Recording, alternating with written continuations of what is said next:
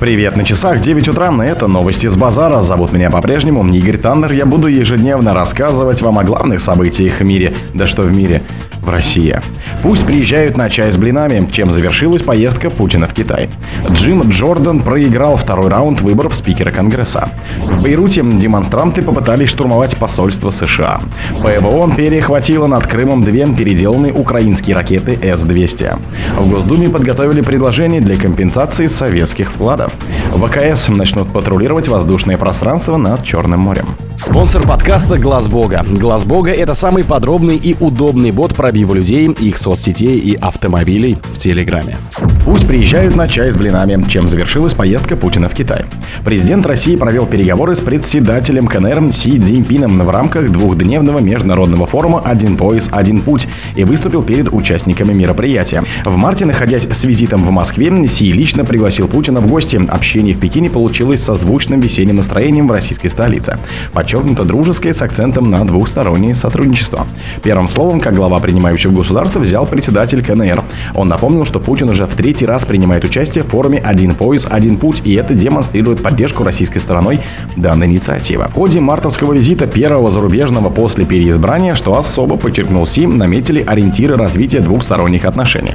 Правительство, министерства и ведомства, а также регионы Китая и России напряженно работают над реализацией достигнутых нами важных договоренностей. С удовлетворением отметил китайский лидер. По его словам, углубляется политическое взаимодействие, а также плотное и эффективное стратегическое взаимодействие.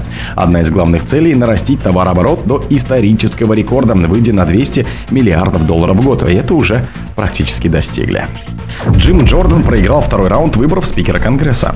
Главный кандидат на должность спикера Палаты представителей США от республиканской партии конгрессмен Джим Джордан, считающийся соратником экс-президента страны Дональда Трампа, не смог набрать необходимого числа голосов для победы во втором раунде голосования в Палате представителей. Как свидетельствуют результаты голосования, Джордан набрал 199 голосов по итогу голосования в среду. Количество голосов в его поддержку оказалось меньше, чем во вторник, когда за него проголосовали 200 конгрессменов. Большое количество голосов получил лидер демократического меньшинства Хамми Джифрис, за которого, как и во вторник, отдали свои голоса все 212 конгрессменов-демократов. Для победы номинанту нужна поддержка не менее чем 217 законодателей. В Бейруте демонстранты попытались штурмовать посольство США. Участники акции протеста в ливанском Бейруте попытались прорваться на территорию посольства США, передает корреспондент РИА Новости. Как уточняется, демонстранты полезли на стену дипмиссии, чтобы попасть вовнутрь. Между ними и силами безопасности начались стычки. Протестующие подожгли одно из зданий посольства, которое находилось за периметром дипломатической миссии. Полиция активно применяет слезоточивый газ и водометы, чтобы отогнать толпу. Минувшей ночью ливанское движение Хазбалла объявило среду днем гнева из-за удара по больнице больницы в секторе Газа. Организация также призвала своих сторонников к массовым демонстрациям. Накануне больница Аль-Аль-Хим в секторе Газа подверглась ракетной атаке. Местный Минздрав заявил, что погиб 471 человек. Пострадали более 300, большинство из них – женщины и дети. Стороны конфликта возложили вину за атак друг на друга. В Палестине заявили, что удар нанесли израильские самолеты, а в Израиле, что в больницу попала ракета, которая неудачно запустила местная группировка «Исламский джихад». ПВО перехватило над Крымом две переделанные украинские ракеты С-200. ПВО перехватило две ракеты С-200, запущенные Украиной по Крыму, сообщили в Минобороны России. 18 октября на около 17.40 по московскому времени киевским режимом была предпринята попытка террористической атаки переоборудованными в ударный вариант зенитными ракетами комплекса ПВО С-200 по территории Крыма, уточнили в ведомстве. Фрагменты перехваченных снарядов упали в безлюдной местности и взорвались на земле. При инциденте никто не пострадал, также нет никаких разрушений. Ранее губернатор Михаил Развожаев сообщал, что в районе Сухарный Балхим флот отражает атаку воздушной цели. Все службы привели в состояние боевой готовности. В городе объявили воздушную тревогу. Она длилась примерно получаса. В Госдуме подготовили предложение для компенсации советских вкладов. Рабочая группа в Госдуме подготовила предложение по компенсации до реформенных вкладов в Сбербанке, сообщили на заседании Комитета Нижней Палаты Парламента по финансовому рынку депутат Владимир Сенин. Уточняется, что в 1995 году в России приняли закон, который гарантирует восстановление и обеспечение сохранности ценностей сбережений граждан, помещенных до 20 июня 1991 года на вклады в Сбербанк и до 1 января 1992 на счета организации госстрахования и госбумаги СССР и РСФСР.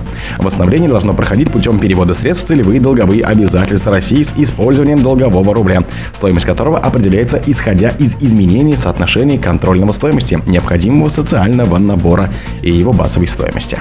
ВКС начнут патрулировать воздушное пространство над Черным морем.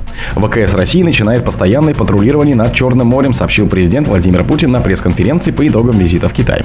По моему поручению воздушно-космические силы России начинают на постоянной основе патрулирование в нейтральной зоне воздушного пространства над Черным морем. И наши самолеты МиГ-31 вооружены комплексом «Ми-Кинжал», сказал он. По словам президента, такое решение приняли из-за США, которые затащили две авиационные группировки в Средиземное море. Глава государства также напомнил, что комплексы «Кинжал» имеют дальность свыше тысячи километров со скоростью 9 махов. Я предупредил, что это не угроза, но мы будем осуществлять визуальный контроль. Контроль с помощью оружия за тем, что происходит в Средиземном море, подчеркнул Путин. На фоне эскалации конфликта в секторе Газа США отправили в восточную часть Средиземного моря авианосец Джеральд Форд с ударной группой. Белый дом подчеркивал, что его размещение в регионе должно удержать третьи стороны от расширения эскалации вокруг Израиля.